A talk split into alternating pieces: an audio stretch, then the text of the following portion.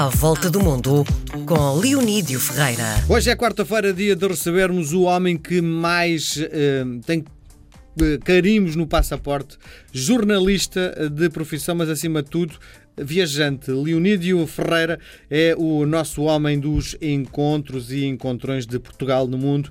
Viva, bem-vindo à RDP Olá, Internacional. Conta-me lá uma coisa, tens a noção de quantos carimbos tens no teu passaporte? É, sabes, já tive um passaporte com mais carimbos, porque à, medida, sobretudo, que a União Europeia foi, foi crescendo, os carimbos na União Europeia desaparecem todos. É, também há países onde eh, tacitamente não te põem o carimbo. Por exemplo, Israel. Já estive várias vezes. Porquê? Porque se tiveres um carimbo de Israel, não podes entrar na maior parte dos países árabes. E, portanto, Ok. os próprios israelitas perguntam-te e põem num papelinho à, à parte que tu tens de manter dentro do, do, do, do- do passaporte. E depois, sobretudo, repara, hum, em toda a União Europeia tu deixaste de ter, ter carimbos. Eu lembro que tive um passaporte tinha um carimbo da Estónia. Vais à Estónia já não precisas de, Claro. de- de- de carimbo. O que ocupa mais espaço nos passaportes hoje em dia eh, ainda é os vistos. Que geralmente ocupam uma página inteira e, portanto, O visto eh, serve, serve sobretudo para dar eh, alguns fundos aos países eh, que são visitados, não é? Eh, há países que até têm um visto de saída, que é pagas um visto na embaixada para poderes entrar, depois até pagas para, Uma para, taxa para poder sair.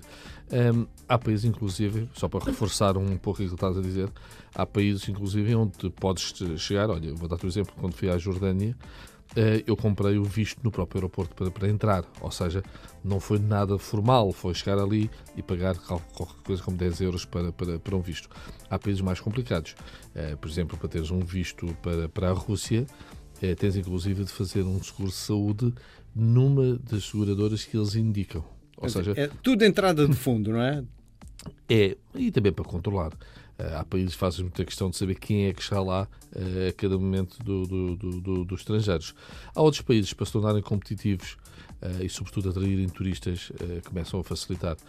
Só para teres uma ideia, eu falei já aqui há uma vez, tinha estado no Cazaquistão. No Cazaquistão, um português que vai em turismo até 90 dias não precisa de visto.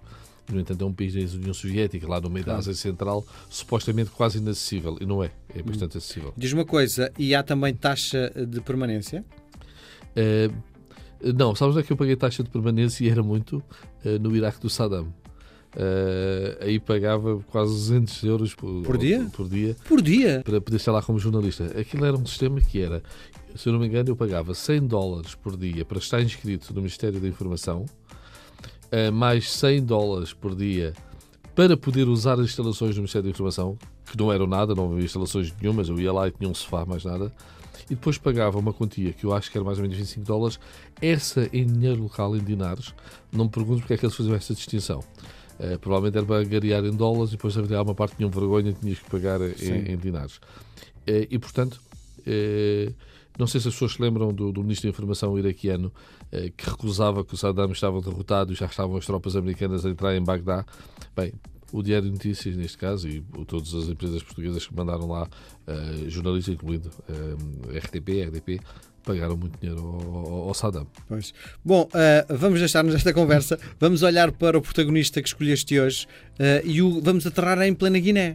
Sim, eh, vamos aterrar na Guiné, onde eu esteve há dois anos. Eu conheci o Tiago Bastos e a Patrícia. O Tiago Bastos era o delegado da, da AICEP em, em Bissau. A AICEP, eh, eh, no fundo, é a ala económica da nossa, da nossa diplomacia. É quem tenta angariar investimentos para Portugal e também quem ajuda os empresários portugueses que estão nos respectivos países. Não vais acreditar, eu leio diariamente a newsletter da ICEP. Vou- Vou Diariamente. acreditar. Há pessoas estranhas. Juro-te, leio diariamente. É, Chegam por volta do meio-dia e eu, à uma da tarde, já li tudo. Mas no teu caso também, provavelmente, tiras ideias para os teus programas certeza, e vais sim. buscar contactos e, e, e tudo mais.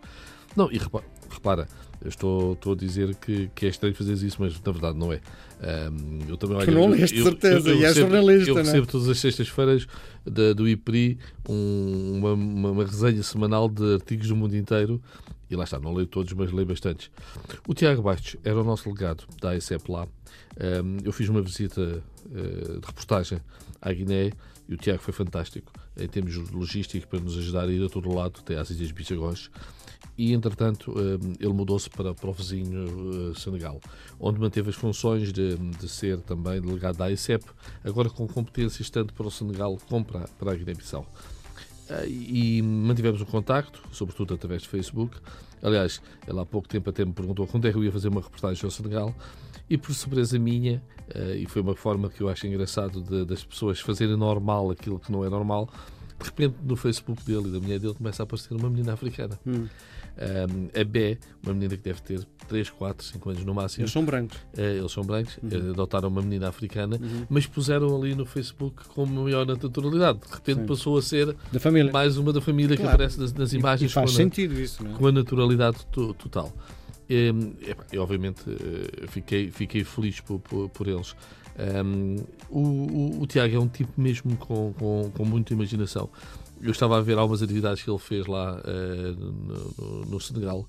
O Senegal também tem um embaixador bastante jovem, o Vitor Sereno, que até ganhou agora um prémio do embaixador mais empreendedor. Portanto, o Tiago arranjou ali uma boa parceria. Um, mas estava a dizer, o Tiago organizou um torneio de futebol uh, para diplomatas em Dakar. Hum que pediu autorização ao José Mourinho para usar o, o nome. Então era Mourinho Diplomatic Cup. Repara que assim também se faz diplomacia. Claro. É óbvio que as pessoas conhecem o Mourinho, é óbvio que as pessoas associam o nome ao Mourinho, mas convém, quando tu tens estes portugueses com perfil ganhador, também ires buscando. Convinha com o Mourinho a ganhar novamente uns títulos para nós não ficarmos desanimados com. Não, não está fácil também. A equipa que ele está a treinar atualmente não é propriamente Sim, uma equipa problema, de primeira linha. O é? problema do Mourinho neste momento é conseguir uma equipa de primeira linha que lhe possa voltar aos títulos. Repara que já há muito tempo que ele não ganha títulos. Isso destrói um pouco a aura de ganhadora que, que, ele tem. Mas, sem dúvida, um dos nomes dos portugueses no mundo toda a gente reconhece. Claro. Diz-me uma coisa, como é que é a Guiné? Uh, Sentes o peso do regime? Uh, olha, vou dizer uma coisa. Eu estive lá uh, uma semana inteira e eu tinha escrito muito sobre a Guiné, uh, golpes, contra-golpes, que são muito violentos. Agora, por acaso, este último não, até agora, mas geralmente são muito violentos. E fui com a ideia de uma sociedade violenta e fiquei completamente convencido do contrário. Um, muito amigáveis, muito fácil de andar na rua, de um lado para o outro, à noite saíres, dá uma sensação que conseguiram sempre manter o conflito entre os militares e entre as fações militares. E as armas nunca saíram para fora. E alguém que vive lá muito cedo até me disse: repara que nunca há notícias de civis mortos. E de, e de repente pensei: realmente, naquela, naquela descrição toda da violência, eh, desde um presidente morto à catanada porque me mandou matar um chefe de Estado-Maior à bomba, na verdade, esses relatos de mortes de civis, que é muito comum em conflitos em África, de repente eu não me recordava de, de, ter, de ter, lido. É, claro que é um país que é um país muito pobre.